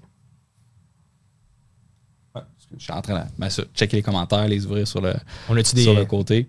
Euh, ouais, on en a une coupe, on, les, on va les prendre à la fin, dans le fond, là, pour, euh, se faire une pas. petite rafale. Fait que si jamais vous avez des questions, continuez de les poser dans les commentaires. Ça va me faire plaisir d'y Euh, répondre. on, on va répondre à ça tantôt. Puis justement, pour euh, faire du pouce, parce que j'ai encore d'autres choses à dire sur le risque, tu as dit que personne n'aime ça le risque. Personne n'aime ça aller au gym. faut quand même que tu ailles au gym. OK? Right. Des fois, il faut que tu te fasses. Il faut que tu fasses des moves qui sont un petit peu. eh, un- Il y a du monde qui n'a pas assez peur du risque, là. Ça le dire. Ouais, ouais, Il faut que tu commences par identifier est-ce que tu as une, une peur euh, euh, viscérale du risque ou pas? Euh, moi, je suis quelqu'un qui a quand même peur du risque de façon normalement. À chaque fois que je fais des gros moves financiers, j'ai la misère à dormir après. Right. Des, fois, ça, des fois, je gagne vraiment beaucoup avec ces moves-là. Des fois, je perds avec ces, avec ces moves-là. Mais tu sais, moi, c'est quelque chose qui est, qui est difficile. Ceci étant dit, si tu n'en prends jamais, tu vas jamais réussir. C'est comme la quote de Michael Jordan ou de Wayne Gretzky, je sais jamais c'est dans quel sport qu'il l'a inscrit en premier. You miss 100% of the shot you don't take. Right. Euh, on est au Québec, on va dire que c'est Wayne Gretzky. Euh, Puis, tête, c'est un peu le même. Je pense que c'est risqué de ne pas avoir de risque. Mhm, mhm. Euh, Because you're missing out. Je, ouais, je suis d'accord, je suis d'accord. Puis le, justement, Wayne Gretzky, un autre, une autre citation qui a dit, lui, il disait souvent euh, Je me dirige pas où est-ce que la POC est, je me dirige où est-ce que la POC va être. Puis ça, c'est une vraie quote de lui qui, qui, a vraiment dit ça. Puis en même temps, c'est exactement ça, tes finances. C'est OK, maintenant là, anyways, ton argent, dans le temps, elle sera pas fixe. Elle va soit déprécier si tu fais rien avec, ou tu, mettons, t'achètes une voiture, ça déprécie, tu la laisses là avec l'inflation, ça déprécie, ou tu prends un certain niveau de risque qui est contrôlé, puis que ça fructifie. tu sais. Fait que l'espèce, je trouve, selon moi, c'est un peu un rapport asymétrique entre genre, OK, c'est sûr que si tu fais rien, tu vas perdre anyways. Fait que genre, tu prends un risque, oui, tu peux perdre, mais tu peux gagner, versus c'est sûr que tu perds. genre. Exact. Je pense que oui, ça fait du sens, mais encore là, il s'agit de, de balancer tout ça. Définitivement. Mais tu sais, en même temps, euh, si tu es le genre de personne que justement tu as de l'argent dans ton compte de banque, Right. puis là tu te dis si je fais rien, que cet argent-là, de toute façon, l'inflation va la faire disparaître. euh, quand tu n'es pas conscient que tu pourrais justement l'investir dans un fonds, puis que justement, comme cette année, ça fait 35% puis que je sais pas, moi, tu avais 2000$, puis tu avais le choix de t'acheter un manteau Gucci avec, OK? Ou la laisser dans ton compte, cet argent-là disparaît, ou investir cet argent-là puis faire 35% dessus cette année. Right. Euh, 35% sur 2000 pièces, c'est quoi? C'est 70, 700, 700 pièces. Fait qu'avec 700 pièces, là, tu peux euh, pas t'acheter un Gucci, mais tu peux probablement t'acheter une marque moins chère, genre un Calvin Klein ou un truc Right. dans ce genre-là, tu sais. Fait que tu pourrais garder ton argent puis avoir un Calvin Klein l'année prochaine, puis un autre à chaque année, tu comprends? Right. Parce que cette 2000 pièces-là va continuer d'être la fondation pour ton, ta dépense de vêtements euh, pour toute ta vie. Mais je pense que c'est ça, tu sais. Puis puis il y a vraiment comme. Il y a de l'angoisse, tu sais, tu l'as dit. Je pense que ça stresse les gens. Il y en a que ça leur fait peur, whatever, mais je pense que c'est vraiment une notion de, de perception, comme tu l'as dit. Puis c'est c'est vraiment juste de prendre l'habitude avec des petits montants, genre. Ça Ouais. te dérange pas de perdre 100$. piastres, là. C'est important de starter avec des petits montants. Je pense que ouais. Euh, parce que c'est comme, tu sais, c'est comme, c'est comme quand tu vas dans la piscine. L'été. Un orteil à la fois. genre. Hey, Fred, première fois de l'année, tu te baignes, t'es à 74. tu, pas, tu, tu peux sauter one shot, Right. mais, euh, mais tu, peux sauter one shot. Bomba. Mais c'est pas recommandé. euh, Exact. tout simplement. Toi, t'es t'es Parce plus genre. euh, peut-être que tu sais pas nager. grenade. Peut-être que tu as oublié comment nager. tu sautes. euh, C'est dangereux. Tu sautes la, la tête première, toi. Non, c'est dangereux, tu peux te péter la tête. tu sais pas si c'est profond ou pas. Là. C'est vrai. Il y a plein de monde là, qui se pète la tête puis ils meurent à chaque année à cause de ça. Je suis convaincu qu'il y a plus de monde qui meurt de ça qu'il y a de monde qui meurt à cause que euh, sont frappés par la foudre. Convaincu. Quelqu'un dans le chat pour. euh, Allez googler ça. Mais bref. Euh, fait que je pense que ça fait le tour un, un peu de Right. ce qu'on voulait dire sur le risque. Euh, mais tu sais, je pense que je pourrais parler de ça toute la, toute la soirée parce que j'ai Ouais, une, j'ai rage intérieure en, en, en dedans de moi envers les gens qui refusent de considérer la bourse Right. à cause du risque. Puis euh, il y a quelque chose qui est vraiment particulier. Ben, on sait, là, présentement, l'économie est un peu whack. Mhm. Euh, c'est du jamais vu. Exact. Euh, fait moi, ce que je trouve qui est. Moi, personnellement, je trouve ça fascinant. As-tu des podcasts d'ailleurs euh, à écouter, à part le tien, bien sûr? T'as un Ouais. podcast? yes. on va play, on va play ton podcast. Why not? C'est ça. Ben, moi puis Simon, dans le fond, maintenant, avec Simon, euh, on- il est co-animateur, le Liberté 45 podcast. Puis demain, d'ailleurs, euh, spoiler, on a un nouvel épisode qui sort. Euh, on va parler avec euh, la fondatrice de Terreau. Je sais pas si tu as entendu parler de Terreau. Ils ont fait une campagne Kickstarter, une campagne de socio-financement. En 2019, ils ont raise euh, 1,75 millions. Puis c'est un composteur, dans le fond, à la maison. La, la cofondatrice est, est vraiment nice, Elisabeth. Fait que c'est ça, ça sort demain. Mais entre autres, d'autres podcasts, c'est sûr qu'en anglais, il y en a un peu plus. Sinon, en général, il y a Alpha. euh, Alpha Finance, je pense que c'est euh, le comité d'investissement, les étudiants en finance de l'Université Laval qui ont euh, ce podcast-là. Autre, sinon en anglais, il y a Bigger Pockets qui, touche plus un petit peu à l'immobilier, mais aussi les finances personnelles. Puis sinon, autrement, je lis beaucoup plus que j'en écoute sur les finances. Mais voilà, le mien, le mien c'est. Un livre à recommander pour Ouais, j'ai. sauter dans le bain? je pense que le, le livre le plus, le plus intéressant, je pense, en français pour le Québec, c'est vraiment euh, celui de Jeunes retraités de Jean-Sébastien Pilote. le nom du titre, si je me rappelle bien, c'est La retraite à 40 ans. Right. Il a vendu euh, 11 000 exemplaires, puis c'était comme quand même beaucoup à Québec, là, mettons. là. C'est Ouais. c'est quand même genre 2X best-seller pour sa maison d'édition. C'est un excellent livre. C'est- Ça faisait comme des années que j'avais pas ri en lisant un livre. puis euh, c'est ça, je l'ai déjà, on l'a interviewé justement sur le podcast. Euh, puis c'est vraiment un, gars euh, super intéressant. C'est magnifique là, avec son blog, ce qu'il fait, puis le livre qui a, sorti l'an passé, je pense. C'est, je le conseille fortement, honnêtement. Je l'ai lu, je pense, deux fois, puis c'est bien vulgarisé, c'est simple, c'est intéressant. Dans le fond, lui, il raconte son parcours de genre comment il a fait pour prendre sa retraite avant 40 ans.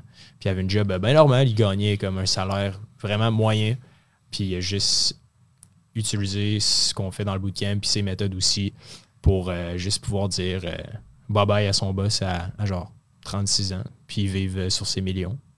Je pense que c'est peut-être lui, euh, mais récemment, il y a eu une campagne d'articles négatifs sur une personne, justement, euh, au Québec qui parlait du lifestyle, d'être capable d'arrêter de travailler puis de juste vivre de façon frugale sur le cash que tu as. Est-ce que c'est lui? Euh, ben, Jean-Sébastien Pilote, euh, je pense qu'il il fait quand même, il sème un peu la controverse dans le sens que, tu sais, lui, il dit, les gens pensent que c'est parce qu'il veut arrêter de travailler, mais lui, au contraire, c'est juste de donner le choix, tu sais, Ouais. de genre faire vraiment ce qui te plaît. tu sais. Fait que lui, il voyage beaucoup, etc. C'est un écrivain, c'est un créatif. Fait que je pense que les gens le critiquent parce que, genre, OK, il veut juste arrêter de payer des taxes. Puis, Ouais, c'est vrai. ça. Je pense que c'est dans les articles que j'ai lus. Je trouve ça C'est ça, mais tu sais, il a pensé à. Il a pensé à Oui, qui veut pas, qui veut payer des taxes? Qui est vraiment content là, de payer son compte de taxes à la fin de l'année? right, À part, à part s'il t'en redonne. Sauf que s'il t'en redonne, c'est parce que t'en as payé toute l'année et Ouais. t'en as payé trop. Fait que genre, Mm. bitch please. Mais en anglais, je trouve ça drôle parce qu'il y a un, un gars qui s'appelle Mr. Money Mustache, Yes. Qui est un peu dans le même vibe, puis euh, Vraiment. très très drôle, très cool comme. euh, Ouais, ouais, mais Comme lui, c'est vraiment le, le OG un peu, là. C'est comme le vétéran des vétérans, genre. Comme un vieux, vieux, vieux site web qui n'a pas changé à ce jour, genre, depuis 2002. là. C'est vraiment terrible. Mais c'est lui un petit peu qui a sommé comme le mouvement FIR, entre guillemets, là, qui est euh, Financial Independent Retire Early. Fait qu'il est financièrement indépendant, euh, retraité rapidement, whatever. ouais.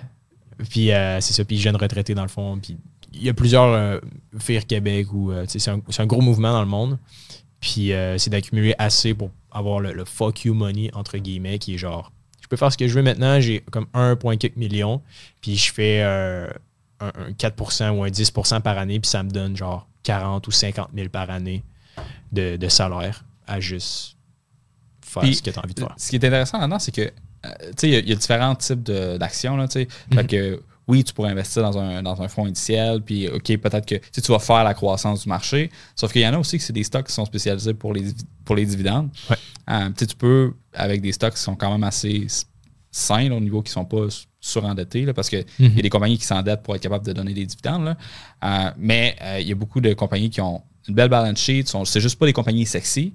Fait Ouais. qu'ils n'ont pas une valuation qui est immense. La valuation de l'entreprise n'augmente pas tant que ça année après année.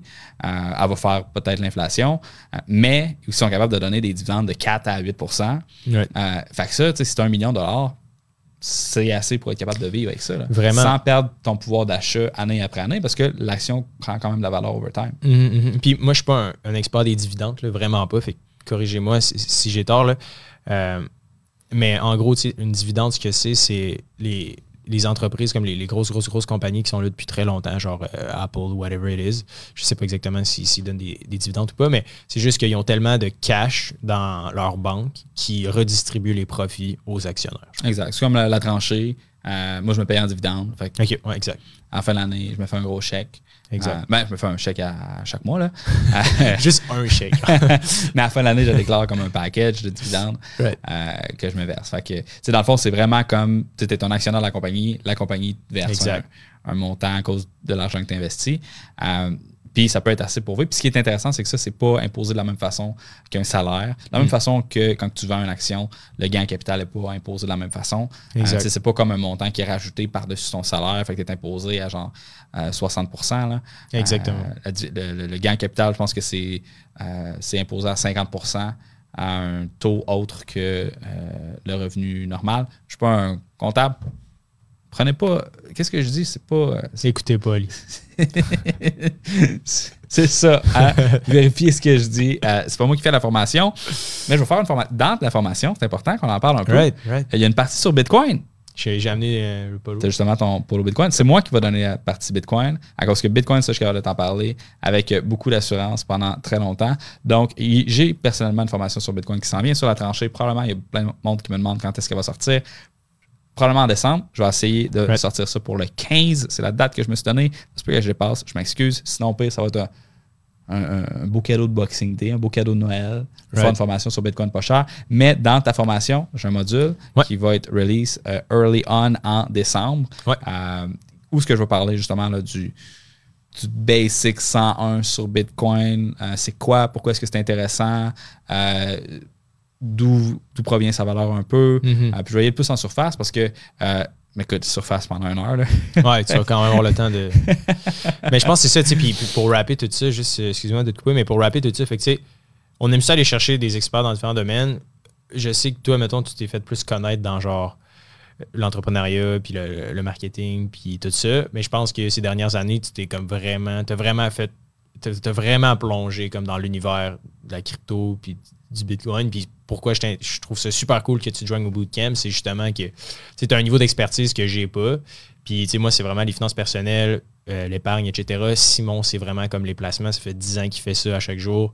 Puis toi, ben, ça fait des années aussi que tu t'intéresses. Puis c'est- surtout, comme je pense, dans la dernière année, corrige-moi si j'ai tort, c'est comme vraiment là que tu as comme embrassé genre la culture. Puis tu as vraiment fait comme énormément d'expérience. Puis je trouve ça cool de pouvoir comme regrouper toutes ces skills-là dans un même bootcamp, qui est au Québec, je pense, très rare. C'est pas nécessairement quelque chose qu'on va enseigner. Il y a des risques, je pense, avec les, cryptos et le Bitcoin. Puis ce qui est nice dans ce que tu vas faire dans le bootcamp, c'est vraiment de- de- d'aider les gens à faire leur premier pas avec comment, comment acheter de façon sécuritaire ses premières cryptos, son premier Bitcoin. Ben, un Bitcoin, c'est beaucoup trop, là, mais c'est Satoshi, une fraction de Bitcoin. Euh, je trouve ça le fun de, voir que, tu vas être là à, enseigner à ces gens-là. là, euh, je te dire merci d'ailleurs. Ça fait plaisir. Puis moi, ce que je trouve qui est vraiment intéressant avec, avec Bitcoin particulièrement, c'est que moi, je suis un gars qui est technique. Je, suis un- je programme, Right. la technologie, ça me fascine.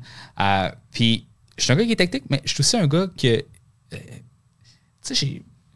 Moi, avant, je voulais aller en politique, tu sais. Ah ouais, Puis j'ai abandonné cette ambition-là aussitôt que j'ai lu un livre d'économie. Ah ouais? Euh, parce que j'étais comme, ah, ouais, si tu veux régler les problèmes dans la société, il faut que tu deviennes un entrepreneur parce qu'il se passe rien de bon en politique. c'est des bandits.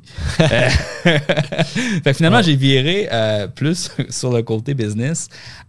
Sauf que Bitcoin m'a un peu ramené à cause qu'il c'est comme un, un bel entre-deux, genre. y a des implications sociales excessivement importantes avec la venue de Bitcoin qui sont une innovation technologique et qui euh, c'est facile d'être overwhelmé par cette innovation technologique-là et de ne pas comprendre qu'est-ce qu'un blockchain, Vraiment. à quoi ça sert, pourquoi est-ce que c'est hot, pourquoi est-ce que ça va tout changer, c'est quoi cette bébelle-là. Euh, puis d'être capable de, un, le comprendre, puis de deux, le vulgariser, c'est euh, deux mondes. Right, right. Mais surtout d'apprendre à investir de base. Tu sais, moi, mettons, j'ai commencé à investir en 2018, puis je les ai perdus, tu sais, ces premiers Ethereum-là ou ces premiers Bitcoin-là, genre parce que j'étais sur un exchange qui, qui, est- qui, qui- qui a, qui a échoué, tu sais, qui, qui Vous êtes avec, euh, comment il s'appelait, le Quadriga. euh, Quadriga, ouais. Ouais. La fameuse histoire du fondateur qui disparaît euh, au Japon, genre. Ah, son- qui a faké sa mort, euh, finalement il été retrouvé sur un yacht ou quelque chose en Ouais, genre. un, un truc de fou. Une histoire, une histoire à la James Bond. là. Bref, fait ce qui est cool, c'est qu'en 2021, ben, de un, il y a il y a une panoplie d'échanges puis de portefeuilles. Puis je pense que ça va être le fun de pouvoir naviguer un peu à travers ça, ton expérience puis les produits que tu utilises. Ouais, définitivement. Fait que, euh, on va prendre des questions un peu Yes. qu'on a reçues euh, sur Facebook avant de rapper tout ça. Il est quoi? Il est 7h30. Ça fait déjà 1h30. Wow! Euh, euh, euh, donc, C'est immense. 1h30. euh, il y a Guy Bernalet qui dit Sauf erreur de ma part, les gestionnaires de fonds ne battent que rarement l'indice. Donc, achète des fonds indiciels sans frais de gestion et tu fais une performance de 2 de plus automatiquement. C'est exact. Dans le fond, c'est drôle qu'il en parle. Dans le bootcamp, on a sorti une étude qui est euh, deux. Hey, J'ai oublié le nom, là. C'est deux. Le, le nom est vraiment compliqué. Bref, une étude qui, a- qui, qui, qui est allée chercher, dans le fond, les rendements des 80 dernières années, qui a comparé sur des périodes de 1 an, 5 ans, 10 ans, euh, les rendements d'un gestionnaire actif versus un gestionnaire passif. Puis la majorité du temps, les gestionnaires actifs sont pas capables de battre les indices. Il faut vraiment que tu cherry pick comme le meilleur stock trader. Genre. Mais tu peux pas vraiment savoir là, quand tu commences. Il y a beaucoup de chance euh, dans le stock aussi, market. mais majorité, statistiquement parlant, euh, les gestionnaires actifs ne battent pas l'indice. Moi, j'avais vu une, une, étude vraiment intéressante où ce que ça disait. Justement, ça prenait un. Euh, c'est à l'intérieur d'un hedge fund. C'était une équipe statistique qui avait été à faire une étude pour ce hedge fund-là. le livre en tant que tel, c'est un livre, c'est stats vraiment intéressant. Je ne me rappelle pas c'est quoi le nom. The Drunkards, The Drunkards Walk Through Life. Excellent livre sur les stats. Euh, puis justement, ça, regardait les gens qui investissaient en, la performance des gestionnaires année après année euh, pour essayer de savoir est-ce qu'il y a une corrélation sur la capacité d'un gestionnaire particulier à, battre le marché de façon systématique. Puis ce qu'ils se sont rendus compte, c'est que pour cette firme-là, euh, aucun des conseillers financiers qu'il y avait, aucun des gestionnaires de portfolio était capable de façon constante de battre le marché. Ça veut dire qu'ils battaient le marché une année, mais c'est juste la chance, à cause que l'année mhm. prochaine, ils sont pas capables de le reproduire. Fait qu'ils se faisaient, ils battaient le marché par chance, se faisaient verser un, gros bonus parce qu'ils ont été chanceux. Puis l'année prochaine, c'était juste une palette de monde complètement différent, sans mhm. corrélation nécessaire ou sans corrélation autre que ce à quoi tu pourrais t'attendre à voir dans un jeu de pile ou face. Mhm. Parce que si tu joues à pile ou face, c'est très probable que année, tu pognes pile cinq fois de suite. C'est pas une conspiration. C'est juste que tu as été chanceux cinq fois de suite. Euh, et une des conclusions de cette étude-là, c'est que même, non seulement ils étaient capables de battre le marché, mais plus qu'ils font de trade en moyenne dans leur portfolio, plus qu'ils détérioraient la le, rendement de leur portfolio. Et ça, c'est quelque chose que j'ai appris personnellement à la dure cette année. À chaque fois que j'ai fait un trade, en rétrospective, c'était pas un bon trade. Exactement. J'ai appris à, prendre mes compagnies, celles que j'aime, les garder et arrêter de, parce qu'on est tellement émotif, puis le marché est émotif, et le marché fait jamais ce que tu veux qu'il fasse. Et la raison pourquoi j'ai décidé de prendre mes stocks moi-même, c'est justement de me dire pourquoi est-ce que je paierais 2% de frais pour qu'une autre, une autre personne que moi fasse ces erreurs-là? Exact. Alors que je pourrais juste essayer de pas les faire moi-même. ouais, puis, puis tu as tellement raison. Puis ce que j'aime d'investir puis de prendre en main ses finances, puis pourquoi je fais ça, comme c'est vraiment c'est tellement un, bel apprentissage, c'est tellement un bon coach, entre guillemets. Tu apprends tellement à te connaître. Tu es genre, OK, je sais que j'achète ce stock-là, cet investissement-là, parce que c'est des émotions ou parce que j'y crois. Puis tu apprends tellement à te connaître, puis ta relation avec l'argent change tellement. C'est comme fascinant. Oui, OK, c'est nice de faire du cash, mais même si tu perds, je trouve ça tellement comme gratifiant. C'est comme le meilleur. C'est comme une session avec un psychologue. Genre, c'est comme tu t'assis avec toi-même devant un miroir, puis tu apprends à te connaître, genre, à travers tes trades, à travers tes investissements. Définitivement. Puis c'est exactement ce que j'avais mentionné à mon infolette un matin, pour ceux qui l'ont reçu, qui l'ont archivé sans la lire. I know you. uh, I will come get you. si tu délègues la responsabilité de ton argent à un conseiller financier, tu n'as pas ce, bienfait-là qui vient avec la gestion active de ton propre portefeuille ou la gestion, peu importe comment tu gères. Euh, le fait d'être on the line, c'est pas besoin d'être pour 100% de ton portfolio, ça pourrait juste être pour un petit 10% ou un petit 5%. Exactement. Un petit montant avec lequel tu es à l'aise de perdre. Puis regarde, es-tu capable de faire quelque chose avec ça? Puis, comment est-ce que tu te sens quand tu perds? Comment est-ce que tu te sens quand tu gagnes? Puis, comment, puis regarde comment est-ce que ça va transformer ta relation avec l'argent, va transformer ta relation avec le temps. Puis parce que l'argent, c'est quoi? C'est une technologie qui permet de dématérialiser la valeur à travers l'espace et le temps. Tu es capable de téléporter le fruit de ton labeur aujourd'hui à l'autre bout de la planète dans 50 ans tu vas l'avoir conservé. En tout cas, ça dépend. Sans inflation, mettons. dépend quelle devise tu prends, là. C'est ça. c'est ça, right, ça dépend.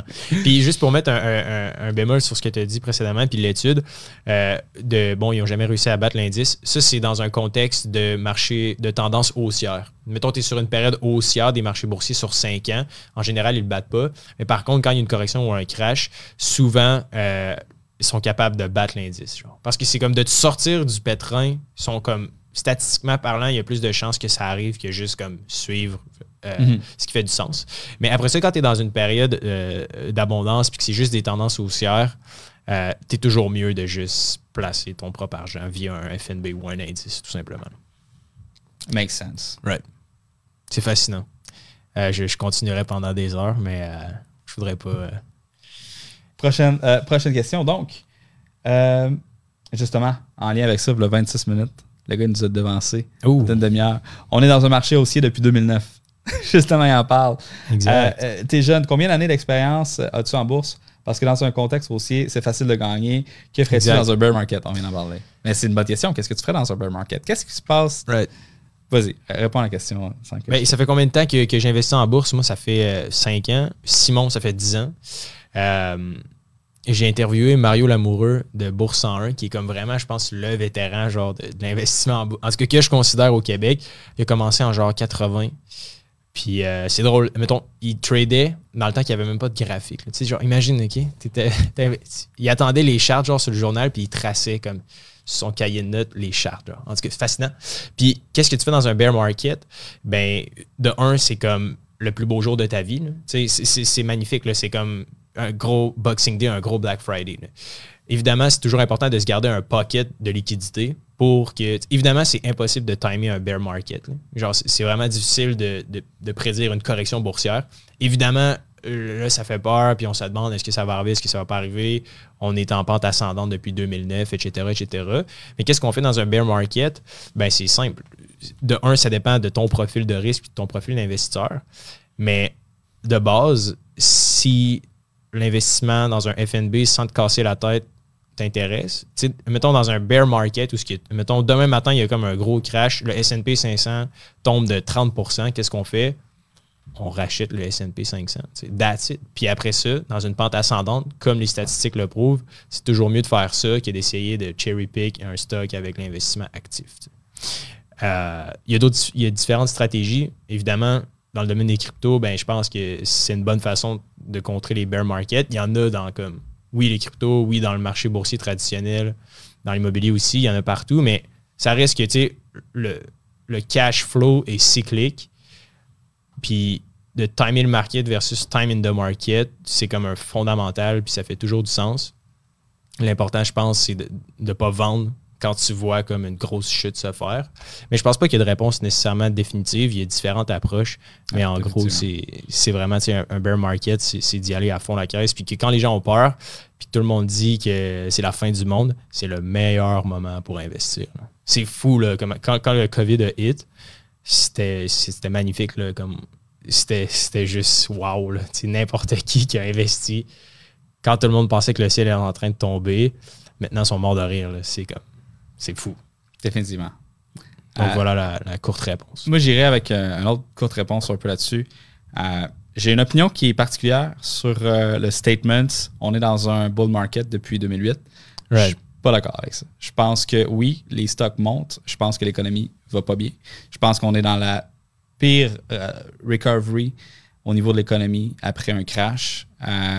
Ce qui s'est passé, c'est qu'on a inflate la ballonne de l'économie artificiellement en rachetant toutes les dettes corporatives. Aux États-Unis, ont fait ça. Euh, puis ils ont créé des milliers de compagnies zombies qui font rien, qui perdent de l'argent, puis qui, Right. sont, qui existent parce qu'ils existent. Euh, je pense que si on était dans un bull market, on aurait eu de l'inflation sans avoir imprimé 6 trillions de liquidités. On n'a pas eu, on n'avait pas d'inflation, les taux étaient à 0%. Ils n'ont pas monté les taux. Euh, on n'était pas dans un, on n'était pas dans un bull market, on était dans un Fake market entre genre de melt-up d'hyper-financialisation du, du secteur boursier. Mhm. Euh, je, je pense pas que c'est un bear market. Ouais, puis, puis, puis, t- by the way, je je suis pas un expert. Là. Il y a des gens qui, je crois, s'y connaissent beaucoup plus que moi. C'est pour ça que dans le bootcamp, je laisse ça à Simon. Il est pas là aujourd'hui pour en parler plus en détail. Ce que je dis, c'est pas la, c'est pas comme il y a une opinion, c'est celle-là. Right. Ça, c'est parce qu'il y a eu plusieurs. C'est comme un- l'économie là. Mais c'est ça, moi, c'est. Euh, il y a plusieurs façons. tu sais, C'est comme un peu quand tu regardes euh, des feuilles de thé là, puis que tu les interprètes. Ça dépend de quel côté tu regardes là, ta feuille de thé. Parce que ça dépend de ton école de pensée aussi en économie. tu sais. c'est sûr qu'il y a des billets. ouais. Euh, il y a plusieurs écoles de pensée à l'intérieur de l'économie tu de l'économie de façon générale. là, tu sais. L'économie, c'est pas juste la patente, c'est aussi une science, euh, entre guillemets. Euh, Tu penses que c'est une pseudo-science, genre, l'économie? Je Euh, m'y connais, je m'y connais pas tant que ça pour vrai. Je suis pas tant ça en économie, by the way. là. parce que je pense que la, les théories d'économie moderne surestiment trop leur capacité De à prédire prédire. le futur. ouais. Euh, et ça, ça fait en sorte qu'il y a un disconnect avec la réalité qui s'est créé. Euh, moi, je suis beaucoup plus dans l'école de euh, Mises, économie autrichienne, qui, qui est plus dans le concret, à savoir, euh, tout, échange de valeur est subjective. Tu peux pas essayer de mettre une valeur absolue là-dessus. Puis d'ailleurs, le fait que ce soit subjectif et qu'est-ce qui permet le commerce, parce que la seule raison que moi, je te, mettons, je te vends cette souris-là 25$, puis tu me donnes 25$ pour la souris, c'est parce que je value la souris moins que 25$. Puis toi, tu values la souris à plus, Plus que, que, ouais. 25$. Donc, c'est pour ça qu'on est capable de faire le trade. Ouais. Et quand tu acceptes comme précepte que, justement, la valeur n'est pas absolue, puis c'est quelque chose de subjectif, mais tu viens un peu de, de forfait ton, ta capacité à être capable de créer des modèles Ouais, c'est euh, précis de cette façon-là. Tu rajoutes un peu une notion d'incertitude, genre de subjectivité dans ton modèle mathématique. Fait Mais ça fait en sorte que euh, euh, sur 100 ans, mettons, la, l'école, les écoles de pensée en économie ont divergé de façon fondamentale. Euh, fait que là, tu vas avoir les économistes classiques, euh, tu vas avoir les économistes modernes, tu vas avoir les économistes autrichiens, et c'est trois façons de voir les choses. Et dans euh, les économistes modernes puis classiques se ressemblent un peu dans la dans en classique, c'est là que tu vas avoir la théorie de l'acteur rationnel, euh, parce que dans le fond, tout le monde prenne uniquement là, en considération les pour et les contre et que chaque décision économique est rationnelle, ce qui est complètement stupide. En Ouais, face value, ça fait aucun sens. Euh, Puis Ouais. la les théories d'économie moderne sont plutôt axées sur la gouvernance puis la gestion de l'argent à propos des gouvernements. tu sais. OK. Euh, ou ce que dans le fond, on peut en faire imprimer à l'infini, puis c'est pas grave tant que c'est dans ta propre devise. Euh, bon, fait, fait tout ça pour dire que euh, si tu es un économiste classique, probablement que tu regardes le stock market puis tu te dis, waouh, on est dans un bull market incroyable, euh, versus quand tu es quelqu'un qui va plus se fier justement à, à l'économie réelle puis aux individus normaux, à quoi est-ce qu'ils ressemblent leur vie, est-ce que leur train de vie augmente d'année en année, est-ce que leur salaire augmente, est-ce que leur qualité de vie augmente, est-ce que les- le coût des biens baisse, tu sais, ce genre de choses-là. On est ça, de ma perspective, j'en viens à la conclusion que on ne s'est vraiment jamais relevé du crash de 2008 euh, de, la façon, de façon à ce qu'on en a encore des, des, scars aujourd'hui. là. Right. Euh, Puis la notion- massives en étant une de ces scars-là. Ouais. Puis, puis Ray Dalio, je sais pas si tu peux m'éclairer là-dessus. J'ai lu son livre, il parlait quand même beaucoup de, de super cycle. Ouais. Puis de. Bon, j'ai dit que tout était cyclique, mais euh, tu sais qu'à un moment donné, il va comme arriver un apogée ou un point de non-retour, ce qui est comme un Black Swan event, genre qui. qui- je sais pas, si tu connais un peu la, la théorie du super cycle. Euh, ou- J'ai pas lu, je l'ai le livre Ouais. de Ray, je l'ai pas lu son livre, fait que je ne peux pas te dire avec précision euh, comment est-ce que ça atterrit du, du- des super cycles joue, mais euh, grosso modo, dans le fond, chaque currency ont des super cycles où, euh, dans le fond, tu vas avoir, euh, à cause que tu as comme un coût de production euh, de ta devise, euh, puis tu es, ouais. Comme capable le cycle d'adoption, genre. Tu es capable de lever du financement avec ta devise, avec les obligations. Et dans le fond, t'es- le taux d'intérêt, tu peux pas. Tu peux pas baisser le taux d'intérêt bien ben en bas de zéro. Mhm. Fait que les outils qui sont à disposition des gouvernements pour être capable de stimuler ou de freiner l'économie, euh, quand, quand ton taux est déjà à 0.5, comme c'est le cas, je pense, présentement, ou autour de ça, euh, ton toolkit est limité. Fait qu'il y a juste certaines directions dans, dans lesquelles de, de prendre. Et ça, ça mène à certains cycles euh, qui sont plus petits. Fait que là, tu vas avoir le boom and bust cycle à l'intérieur des, euh, euh, des entreprises. Fait que tu vas avoir, mettons, je sais pas moi, une pénurie de gaz, de pétrole. Fait que là, on va surinvestir dans les infrastructures de, de gaz et de pétrole. Bon, ce qui va faire en sorte qu'on va avoir une surabondance. Ce qui va faire en sorte que là, tout le monde va se mettre à faire faillite. Ce qui va faire en sorte que ça va devenir profitable de partir une oil rig à un moment donné. Fait que tu as des cycles dans le business, mais tu as aussi des cycles dans les currencies de façon générale. Et euh, de façon, tu sais, c'est jamais arrivé que tu aies une currency qui garde le statut de réserve mondiale pendant plus euh, qu'une cinquantaine d'années de mémoire. Ok. Et puis là, on serait rendu à 70 ans avec le dollar. Je savais pas. Euh, fait que, c'est de ça qu'il parle, le Ray Dalio. Pas du cycle de business, mais aussi du cycle de currency à l'intérieur de un statut de réserve Nice. mondiale. Mais euh, j'ai pas lu le livre. je sais Ouais, non, que mais t'es c'est 4-5 cool. podcasts. je sais pas si c'est euh, cohérent ce que je suis en train de dire, mais peut-être euh, Nice, que oui, ouais. peut-être que non. On va continuer de regarder les commentaires parce que hey, il, arrive 9 il arrive 8 heures. Ouais, là. je sais, Nous autres, faut- on- faut qu'on dorme là. On, se couche tôt, nous autres.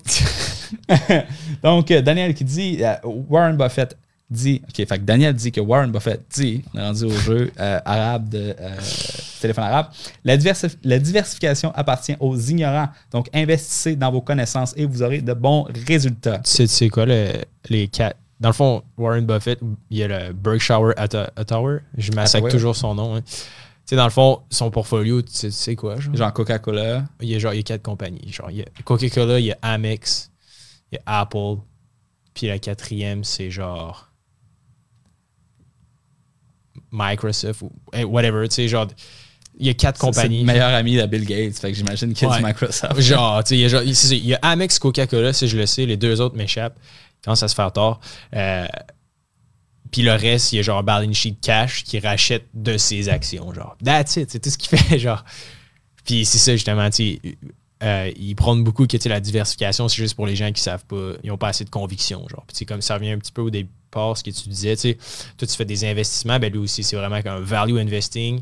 Il va voir la compagnie, il va parler avec le CEO, il va voir leur fondamental. Puis lui, il achète pas l'action, il, investit dans l'entreprise. Tu sais, Il croit en la mission, il croit en whatever. Euh, on pourrait aller plus loin, mais je pense que ça, ça répond bien à la question. Définitivement. Puis je pense que c'est important de faire ses due diligence quand tu investis. Quand, quand tu as un profil où ce que, tu décides, moi, je vais investir dans cette compagnie-là. Il y a Tu peux investir dans le secteur. Moi, je pense que le lithium cette année va exploser. Mhm. Chose que ça a explosé de façon incroyable. J'ai passé à côté. J'ai embarqué ben trop tard. Euh, mais tu sais, comme moi, je suis un gros believer du nucléaire. Je pense que c'est la solution à énormément de problèmes d'énergie. Vraiment, c'est Euh, vraiment intéressant. hein. C'est drôle. J'ai essayé de, te- de- de- de tenter. Tu viens de me trigger, mais c'est drôle. Je parle de nucléaire, mettons, aux gens aux alentours de moi, puis ils ont toujours la même réaction. Puis tu as probablement lu le livre de Bill Gates. Non. OK. C'est genre How to Solve euh, Climate Change. En gros, c'est comme un super de livre, c'est super intéressant. Il parle de toutes les façons de réduire les gaz à effet de serre, puis à la fin, il dit c'est juste de faire des centrales nucléaires. C'est Ouais. la seule solution. c'est vraiment cool son livre, c'est super intéressant. Puis euh, lui, c'est un gros advocate, justement, Bill Gates, là, du nucléaire. Il est comme il développe des, vraiment des réacteurs super intéressants. Puis ça, je trouve que ça fait un beau parallèle entre genre les finances personnelles. C'est comme une préconception que les gens ont de l'argent, mais alors que la solution, c'est pas nécessairement d'investir chez le banquier, au contraire. C'est ce qui paraît risqué entre guillemets, mais qui est dans le fond le nucléaire quand tu y penses, puis tu mets ça sur la scale de genre du nombre de bords mondial, comparativement aux accidents de voiture. Il y a vraiment 0,00001% des gens de la population qui sont morts à cause d'une explosion nucléaire. là. Ouais, puis même des radiations. Dans le fond, le nucléaire est. euh, on ne pas un podcast sur l'énergie, Ouais. mais euh, grosso modo, une des sources les plus dangereuses ap- après le coal, puis les oil rigs, ce genre de choses-là, dans les renouvelables, c'est l'hydro. Hein, il y a eu le plus de morts dans les barrages hydroélectriques Right. euh, de tous les types d'énergie renouvelable. Euh, et puis le nucléaire, je pense que c'était dans le plus safe. là. Et Ouais, ouais, de façon drôle, là, euh, savais-tu qu'il y avait énormément d'oiseaux qui meurent à cause des éoliennes? Ouais, j'ai vu ça. C'est fascinant. énormément, là, comme des centaines de milliers d'oiseaux ouais, qui genre- meurent au Canada là, à cause de nos. Ouais, ouais, genre c'est fou, c'est fascinant. Puis, Je trouve ça avec très cool des éoliennes, là, tu sais. Mais, comme, c'est drôle que ça tue plein d'oiseaux, son nom est juste à Gaspé, genre, tu il y a genre un champ d'éoliennes, juste les. C'est comme un. man, ils passent là-dedans, c'est un blender à oiseaux. c'est genre, ils sont massacrés. Anyways, aïe, aïe. Euh, ouais, c'est ça. Tout ça pour dire qu'on on parlait de Warren Buffett. Ensuite de ça, écoute, on va sûrement en- commencer par ceux qui sont à la fin, puis on va remonter après. Parce Right. que là. Euh, ok, j'ai skippé sa question. C'était la- c'était le cinquième commentaire à partir du début. Je ne l'ai pas vu. Un instant, euh, Mario, je le trouve Mario Lamoureux? Euh, ici. OK, concernant le REA, il a raison, j'ai skippé.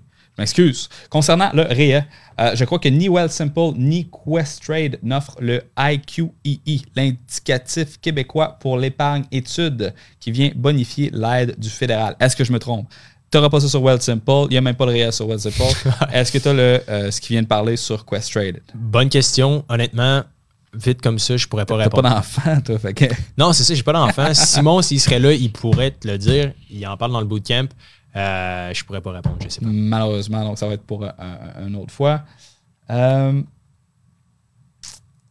OK, donc il a posé une question pour l'investissement dans les bitcoins. J'ai entendu beaucoup de bien de Coin- Coinbase et BitBuy. Est-ce que vous connaissez? Euh, Si oui, qu'est-ce que vous en pensez? Sinon, que vous- comme conseillez-vous pour, comme plateforme pour investir dans les cryptos? Donc, dans les cryptos, Bitcoin, deux choses complètement différentes. Bitcoin, c'est quelque chose qui va être là dans 30 ans, tu es sûr, c'est pas une compagnie Bitcoin. La sécurité. C'est une, entre, c'est une organisation qui est complètement décentralisée. Il n'y a pas de CEO de Bitcoin. Il n'y a personne qui peut décider d'arrêter euh, Bitcoin. Le gouvernement ne peut pas arrêter Bitcoin. Personne ne peut arrêter Bitcoin. It's a thing on its own. C'est la première organisation ever qui, qui a atteint le statut d'être complètement autonome puis qu'il n'y ait personne qui s'aille à la tête, qu'il n'y ait aucun corps, aucune structure qui l'encadre. C'est juste une force instoppable qui existe. Ça, c'est Bitcoin. Ensuite, ça, t'as les autres. Où ce que investir dans un autre type de crypto, dans, que ça soit dans Cosmos, Luna, euh, Ethereum, Solana, Carda- euh, Card- Cardano, euh, il y en a des milliers. C'est toutes des compagnies. OK? Fait que quand tu investis, il y en a qui bon, c'est des organisations qui sont à la tête de tout ça, mais pour tout qu'est-ce qu'on pour les, à fin de comparaison, là, techniquement, ça fonctionne de façon très similaire à une compagnie. La surface d'attaque pour un gouvernement de dire ça, c'est une compagnie, ça doit être régulé, ça doit être encadré comme au même titre que les autres compagnies, c'est facile de faire cette distinction-là pour le gouvernement. Euh, fait que quand tu investis dans une crypto, c'est exactement comme si tu choisis un stock, euh, que c'est une compagnie, sauf qu'elle est pre-IPO. OK? Fait que les compagnies qui sont pre-IPO, qui n'ont pas encore été in- introduites en bourse, c'est des compagnies qui sont excessivement risquées, mais qui ont énormément de potentiel vers le haut. OK? Euh, sauf que là, il faut que tu choisisses les gagnants et probablement que la plupart des protocoles que tu vas choisir vont finir par pas marcher. C'est beaucoup de travail. C'est beaucoup des de. Ethereum. euh, moi, j'écoute des podcasts de ça à tous les jours. Mhm. euh, puis je regarde les nouveaux protocoles qui sortent à tous les jours. Donc, C'est du gros travail, faut que tu aies une passion pour ça. Ouais.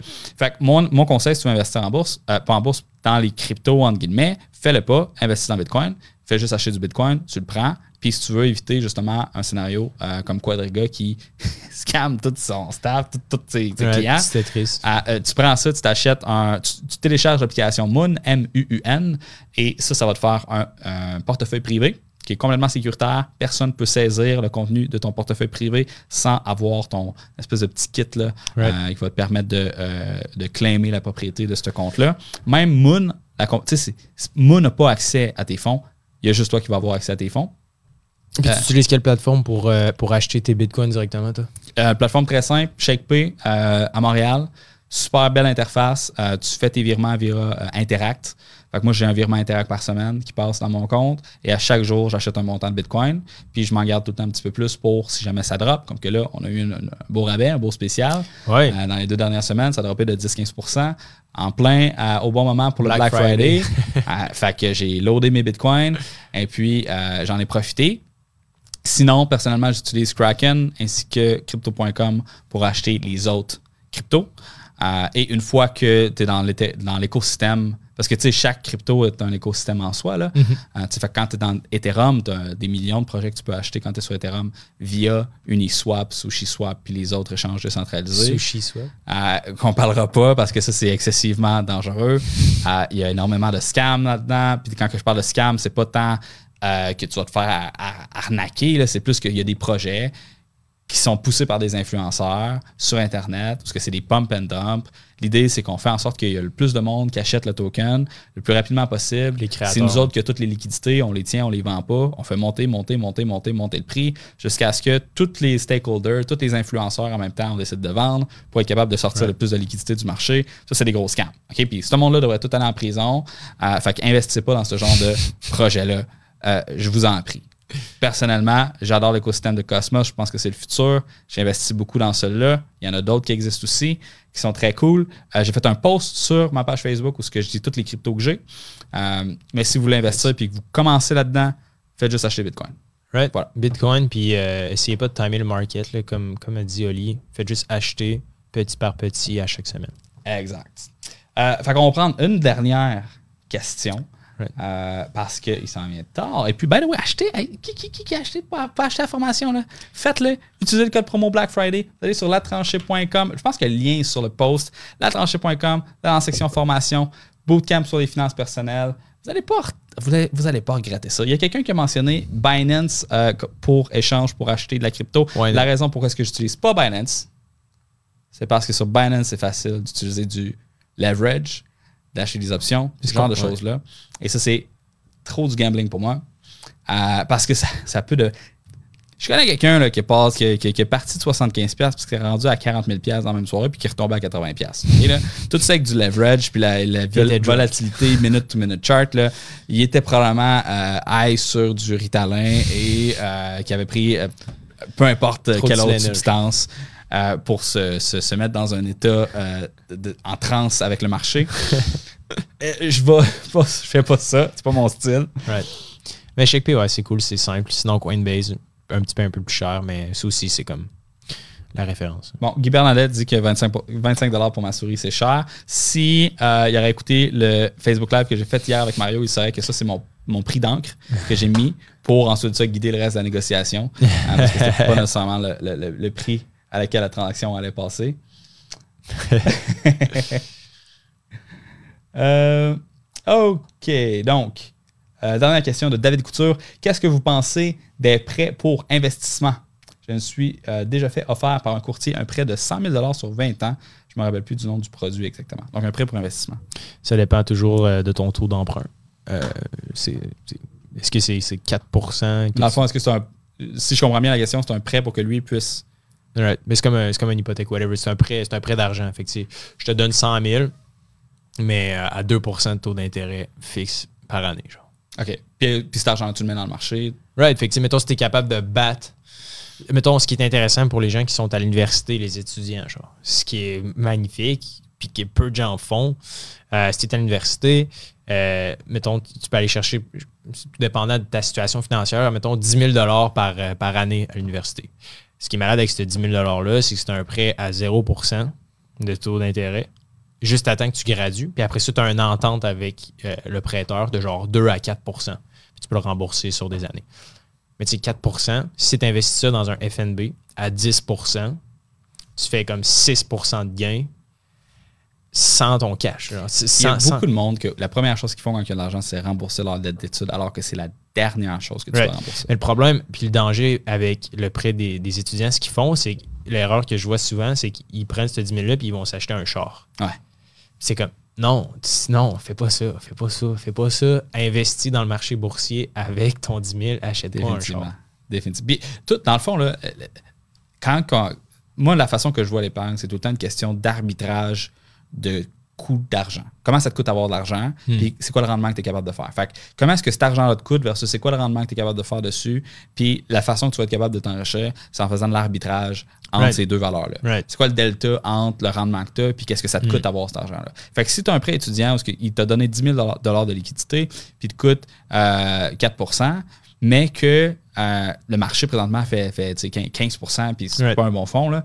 Euh, mais ça, ça veut dire que le fait de rembourser ton prêt t'enlève 10 000 de liquidité que tu aurais pu mettre justement dans un fonds qui va battre ton, euh, Right, right.